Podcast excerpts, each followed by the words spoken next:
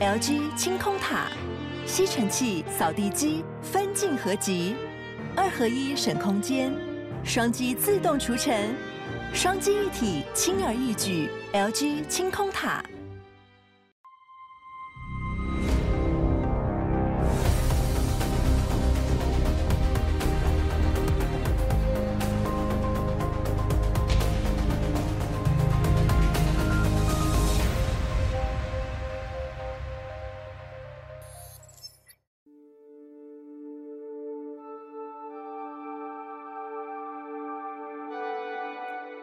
Uber 在二零一三年进入台湾，带给台湾消费者全新的叫车体验。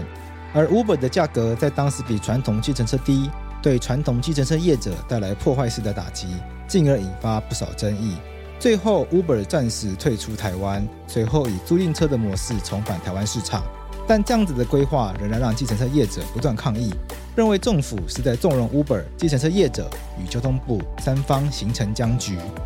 于是，在二零一九年，前交通部长林佳龙任内通过了俗称 Uber 条款的汽车运输业管理规则第一百零三条之一，其中明定，未来与租赁车业者合作的资讯平台需要以日租或时租计费，也就是最少要一小时起跳收费，而且禁止租赁车外驶巡回揽客，并且需要造册列管驾驶人及车辆资料，并且需要提供租赁资讯让主管机关查核。而平台也需要揭露驾驶人、车辆、计费方式等等资讯，这样子的修法对 Uber 的营运模式再次造成冲击。但是在最后，Uber 却选择顺应法规，在台落地，并接受交通部管理，让人合法、车合法，并遵守运管规则第一百零三条之一，同时配合修法松绑计程车用 APP 预约可以免装计费表，在费率的下限上松绑费率，保障驾驶权益。提供多元服务，也包含了松绑车色等等措施，让消费者有了更多元的多元计程车。此外，传统计程车业者也顺势产行，部分车队与 Uber 合作，部分车队像是台湾大车队、Yosi 更开始研发属于自己的 APP，加速的整体计程车产业数位化转型，让 Uber 更像计程车，让计程车更像 Uber，成为近两年台湾马路上的新风景。从交通部的角度来看，林佳龙前部长如何面对新旧服务的拉扯，解决危机，让 Uber 合法，并协助智能车数位转型呢？而作为传统智能车业的代表，台湾大车队林村田董事长面对变局，如何在市场中杀出生路，让车队转身成为资讯科技业呢？现在就让我们来和林佳龙部长以及林村田董事长聊聊吧。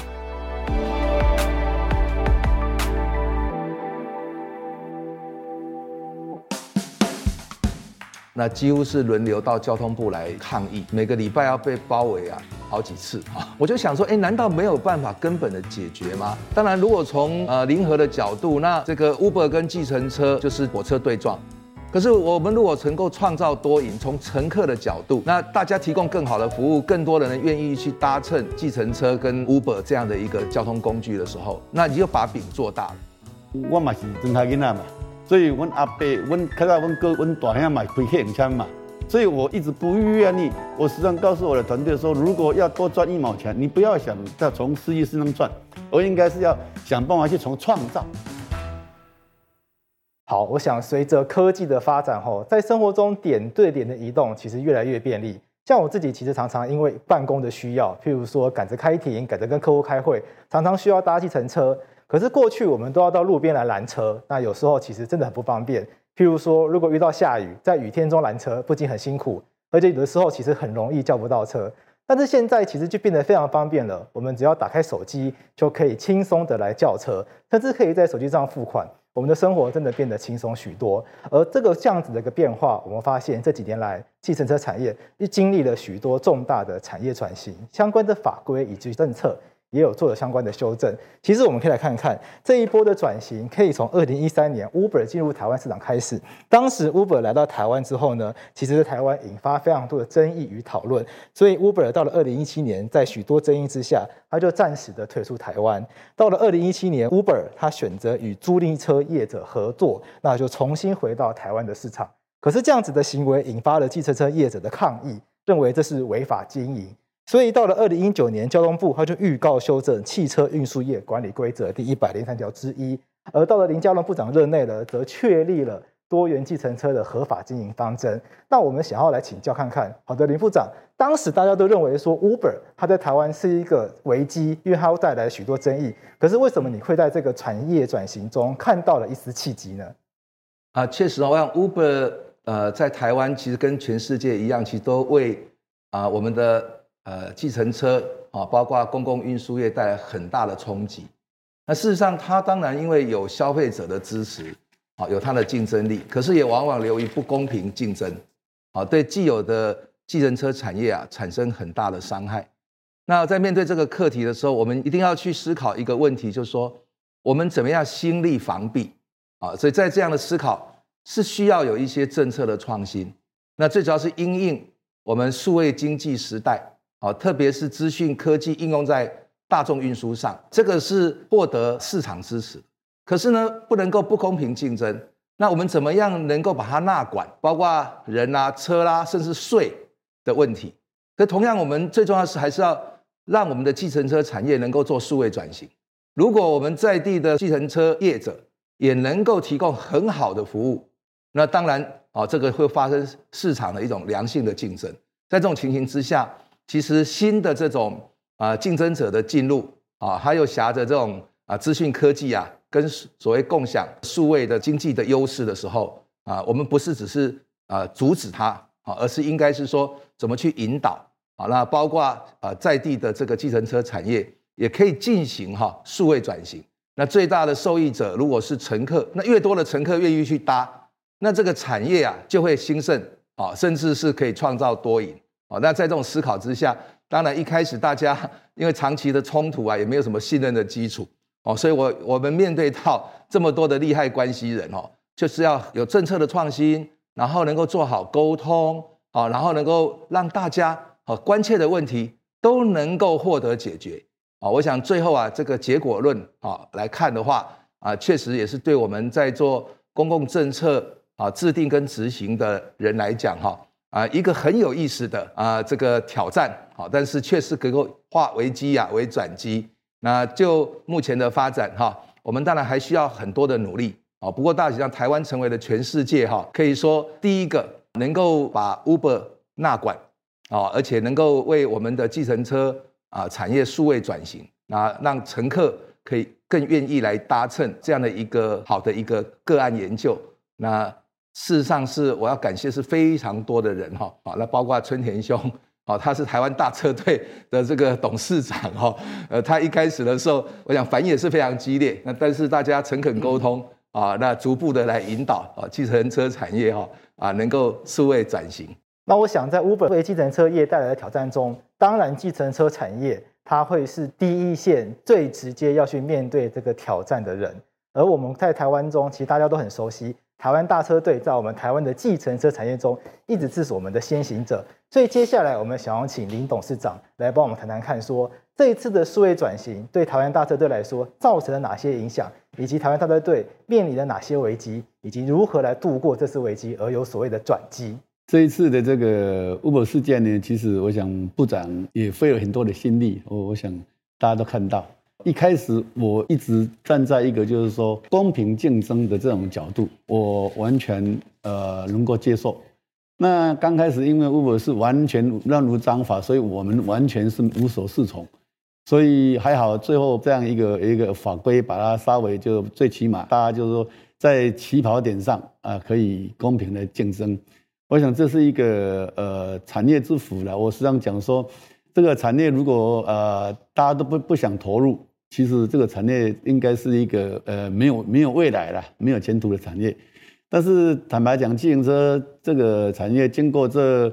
呃一二十年来，整个把品牌、把整个呃消费者对它的信任度也慢慢提升上来。那当然再加上这一波 Uber 的这个呃冲击之后呢，呃从传统的这个产业呃传统的这个市场的这一些这些业者呢，以前只在乎的是线下经营。那他们现在开始，包括台湾大车队一样，我们开始在线上经营这一块呢，也做了呃非常非常多的努力。大家应该都知道，我们现在现在几乎在车上里面，呃，我们有所有支付系统是最多的，有几乎二十七八种支付系统。然后各位看到几乎都有。那现在我们的像在疫情期间，可能也因为这样不想用现金啊，怕这个防疫的问题、染疫问题，所以呢，我们呃大概呃非现金支付已经占了五十几趴了。这个成果是让我们大家看得到的，这些都是竞争的环境当中，大家做一些改变。那我想这是一个好现象。那未来还有很多事情，其实不管是业者或是说部门，呃，公部门还要继续。协助跟努力，才能够在这个产业能够做得更好的。那是不是可以请林董事长再帮我们分享一下说，说在这个转型的过程中，导入这个技术是不是很困难？那有没有运用到一些我们台湾大车队在台湾的在地优势？在地本来它就有在地优势了，因为在地我们以前非常重视线下管理，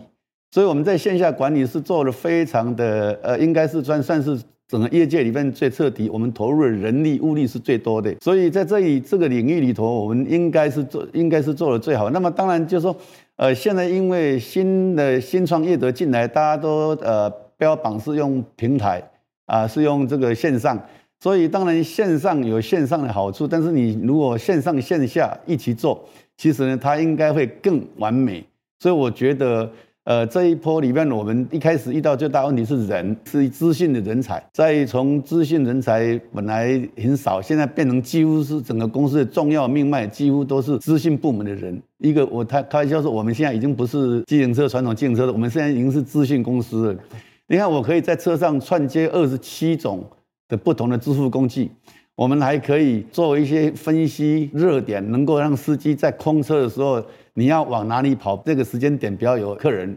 那我们也可以建议客人，就是你这个时候大概你在左边还是在右边停车等车，可能比较方便等等，这些都是转型的这一些过程里面的结果了。但当然过程里面，我想心酸一定是会有的，但是我觉得没有困难就没有更好的成果。我想刚刚林董事长为我们提到的部分，我们可以听出说，产业转型确实对企业来说是有一定程度的挑战，而在这过程中，它也会伴随法规的调整，而法规是所有人都要共同遵守的标准。所以接下来我们就要来看一下交通部当时预告修正汽畜业运输管理规则，它做了哪一些的调整。好，那我们现在一起来看一下，像当时的运管规则一百零三条之一的修法，它就规定说。呃，不可以将租赁车辆用于巡回载客、排班待客等行为，也就是说，你不可以用租赁车来做计程车的事情。而且，为了避免这个钻漏洞，用租赁车去开计程车，所以当时交通部也修法规定说，租赁车必须用日租或时租，也就是说，你的计费方式。一次要以至少一小时为单位，那我想这就跟我们计程车按里程来计费的概念非常不一样。除此之外呢，也要求驾驶人及车辆的资料必须要提供清册来供主管机关审核。然后这个租赁车辆它必须要公布驾驶人、租车费率等计价方式，而且代为驾驶的驾驶人他必须要合于规定的职业驾驶执照。那我想这个部分，我想它的规定概念其实非常的相同，那就是相同的服务就要有相同的规范。那我们在一起看过这些条文之后呢，回过头来，我们就要来请教林部长。当时您有这样子的一个多元计程车的理念，您当时在制定这套政策的时候，您是如何来思考所谓的多元计程车？呃，我在啊二零一九年啊元月刚上任担任交通部长的时候，其实我面对到啊第一个危机就是 Uber 跟计程车的冲突，那几乎是轮流到交通部来抗议，每个礼拜要被包围啊。好几次啊，我就想说，哎，难道没有办法根本的解决吗？当然，如果从呃零和的角度，那这个 Uber 跟计程车就是火车对撞。可是我们如果能够创造多赢，从乘客的角度，那大家提供更好的服务，更多的人愿意去搭乘计程车跟 Uber 这样的一个交通工具的时候，那你就把饼做大了。所以我就从我长期以来呃在政府服务，我认为就是要以人本交通，那就是乘客至上。那这样的时候呢，我们就来思考说，哎，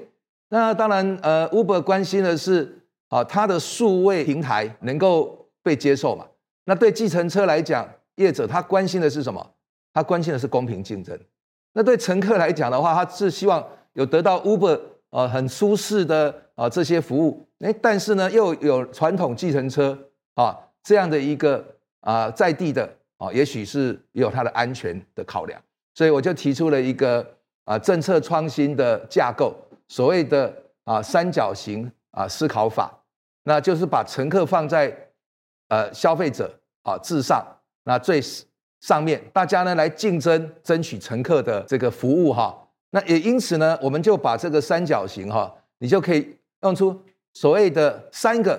两边的关系。比如说，如果以计程车跟 Uber 对他来讲就是公平竞争，那我们要把这个纳管 Uber 不能够让他哦，只是用境外的资讯平台哦，那不公平。他有时候削价竞争，那所以我们希望人合法，车合法，税也能够合法。好，其实这个就是我们把那个所谓运管规则的分业管理，我们去创新了一个所谓多元化计程车。那这样是兼顾两边，好，包括你看。也可以呢，颜色松绑，不一定要用黄色的嘛。计费表它也可以用 App，好，不是说一定是上车之后才跑，你可以事先知道啊，你的车资、你的路线，好，那再来就是啊，也能够啊确保我们的这个汇率有弹性，我们保障的最基本的汇率啊，因为那各地县市政府它有一个汇率委员会会定，可是我们可以把上面的汇率把它天花板打开嘛。那有人要坐好车，要付多一点钱，哎，这个对产业好，特别是产值是很有帮助。所以这个三角形的呃思考哈，作为一个政策创新，当然要配套好。比如说对于计程车的，我们就是要帮忙他，比如说换车，好，那你更好的车，甚至你要去加装这些数位的呃设备啊的补助，或者是说对计程车司机的啊他的一个啊身心的照顾，让他可以提供更好的服务，有竞争力。那对。Uber 来讲，啊，我们也让他可以落地，啊，比如说用营运公司的方式跟投审会登记，然后也可以跟在地的车队合作，它形成策略联盟。所以以这样的方式来讲，乘客得到最好的一个满足，哦，就是事实上是法规的一种调试哈，跟呃创新。那这个模式其实我在交通部长的时候用在非常多的政策领域，包括幸福巴士二点零，对偏乡的服务。那就是没有公共运输啊，那你你要公车开进去又又很不划算啊。那这个时候怎么样啊？能够因地制宜啊，也能够把一些车啊在地的车子纳管。那我觉得这里面在谈三角形思考法，不能够漏掉租赁车业者。我面对到的情况是，这个 Uber 用租赁车去做计程车的事情，所以那计程车要求要分业管理，你怎么可以啊把两个不一样的产业把它放在一起呢？啊，这个时候。我们要让他有出路，每一个都要有路可走啊！没有人是输家，大家可以一起赢。所以，我们事实上背后有一个很重要的政策的一个配套是啊，我们去协助租赁车业者哦，去成立他们自己的数位服务的资讯平台。哦，我们交通部还跟经济部还跟包括资策会哈啊合作，那他们也有十几万辆的租赁车啊，哦，他们也可以形成一个适合。哦，包括像游览车啦，或一些这个小型的这种啊观光旅游所需要的用车，哦，这样就大家呢啊可以啊各有一个啊产业发展的优势啊，那整个让公共运输啊啊能够创新。那这个过程里面，我们也看到结果论哈，呃，是事实上确实啊没有这个法令的基础啊，然后对冲啊，然后最后其实是两败俱伤。啊，那我们是企图啊，啊，走这样的一个政策啊创新的路。我是桂智，你现在收听的是法科电台。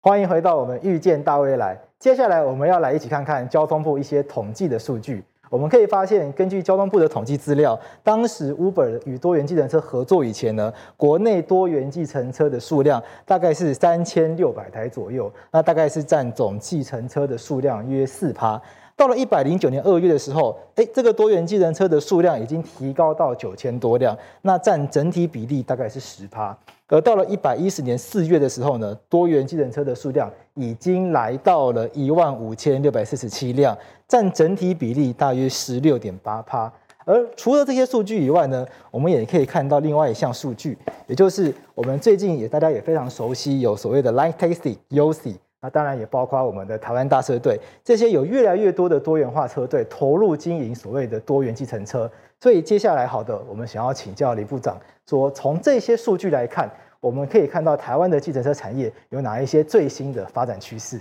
如果从交通部的统计数字可以看到，在我们做法规的修改之后，那把 Uber 纳管，那用多元计程车哈，可以跟啊各种在地车队结合。Uber 它也有一些策略联盟的车队，像台湾大车队啊，或大都会，甚至现在 Line Taxi，他们都进入到这个市场。那也不至于垄断，但是也不至于完全哈啊失序。从这个数字来看哈，呃，这一百零三条之一，啊，这个 Uber 条款所谓修改完成之前哈，我们只有三千六百辆的多元化计程车，可是之后啊，二十年这个二月的时候，已经到达九千啊多辆。那如果到达二零二一年的四月啊，已经高达啊一万五千六百辆左右。这个成长啊，是从百分之四点一啊啊成长到百分之啊这个十六点八，有四倍之多。所以第一个影响的就是说。整个计程车产业数位转型，而且提供数位服务的比例是增加。以目前来讲，统计大概占所有计程车，我们计程车大概将近有十万辆，啊，可能有一半是已经进行数位转型，啊，最主要是这些车队啊，要提高它的竞争力。我们当然很关心哦。那产业扩大之后，虽然有更好的产值，那对于除了乘客有利以外，对于 Uber 对计程车。还有对于这一些驾驶们，它的影响如何？那初步来讲，好是有改善，但还需要有一些努力的空间哈。那我们可以看到，就是说，呃，司机的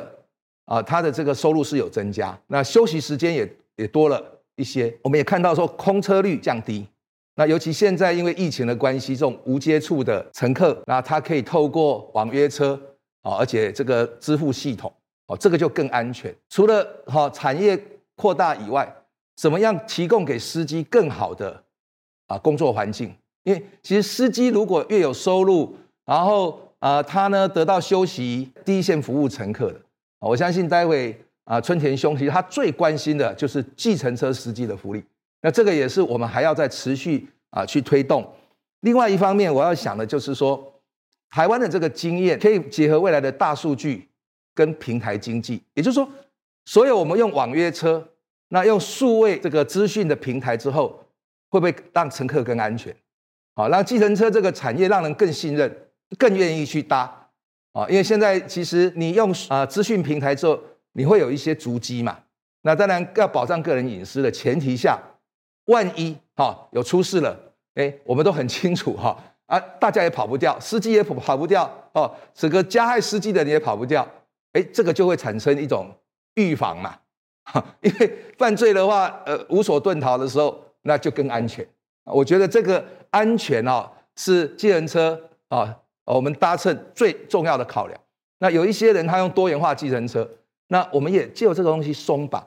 好，松绑完之后呢，可以提供差异化的发展，然后多元的选择。那产业的创新哈，在这里面，那让计程车不再只是运输业哈，事实上它会变成加值的。啊，各种创新的服务，啊，它的这个通路啊，未来的车联网啊，也可以带来更多的结合其他不同产业哦，哦，跨域的这个整合哈，那我觉得这个商机是啊更大啊，对这个产业的发展更好。我们从刚刚部长的分享中可以知道，消费者是整个计程车产业中最重要的一环。那我们接下来就想要请教看看林董事长，说您自己的观察是未来计程车的产业可能会有哪些发展？一零三之一把它调整之后呢，那现在最起码 Uber 已经呃纳管，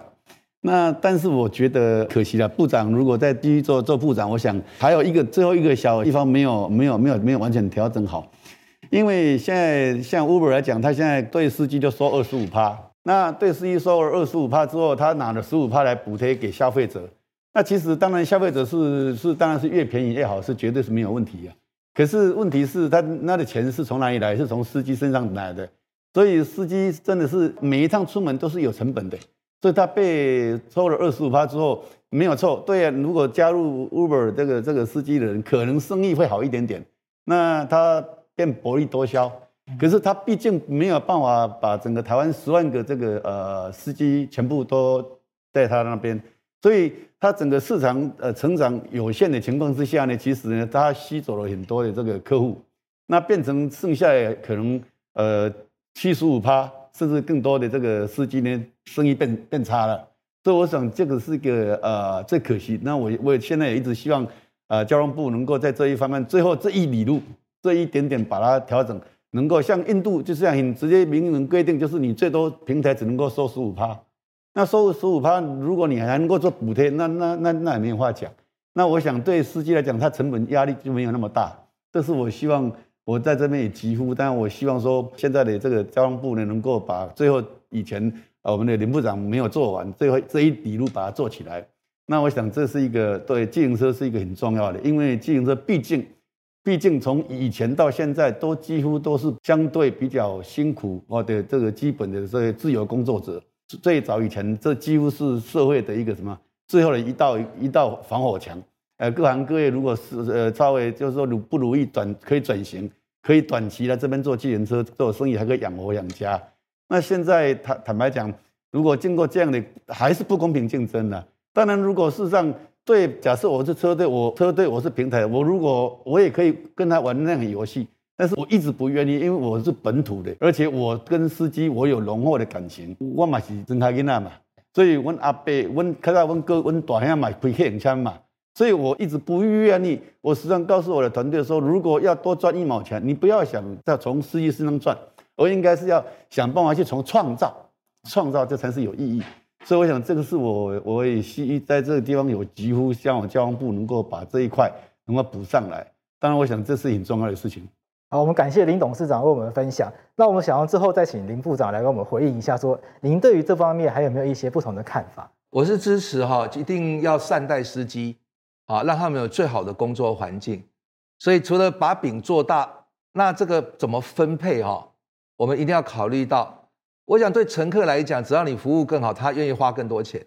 那现在就是对于业者啊，他拥有这个公司或是车队的人啊，他的利益分配啊。应该是要照顾司机，那这个二十五趴抽走到底是用在哪里？啊，那其他啊的这个车队抽的比较少，哎，他们是用在哪里？啊，那我也是很期待啊，交通部跟业者，我们也可以一起啊来思考，创造新的价值，但是也要分配，那让它这个是一个可以永续经营的产业。那如果从这个角度来讲，我们还需要到底是用强制的规定，还是用什么样的数据？让它可以透明化啊，然后让大家就知道说，诶，哪一些的这个呃车队，它是对员工最好，他也会更有吸引力啊。那而不是说我们呃对司机产生的一种啊剥削，让他过劳啊，结果呢，可能在工作环境上可能会有更多的风险啊。这一点，我想是所有一个产业要发展一定要好的竞争秩序，所有的利害关系人呐，好，通通都要得到照顾。好，这个也是我们现在讲的所谓企业社会责任，啊，或者是说联合国在讲的啊，社会跟环境的治理，啊，这个理想的目标，那我们一起来推动。我虽然现在不在交通部长的职务啊，我可以做一个很好的沟通的桥梁啊，大家一起来努力，创造啊乘客最舒适、安全、多样的服务。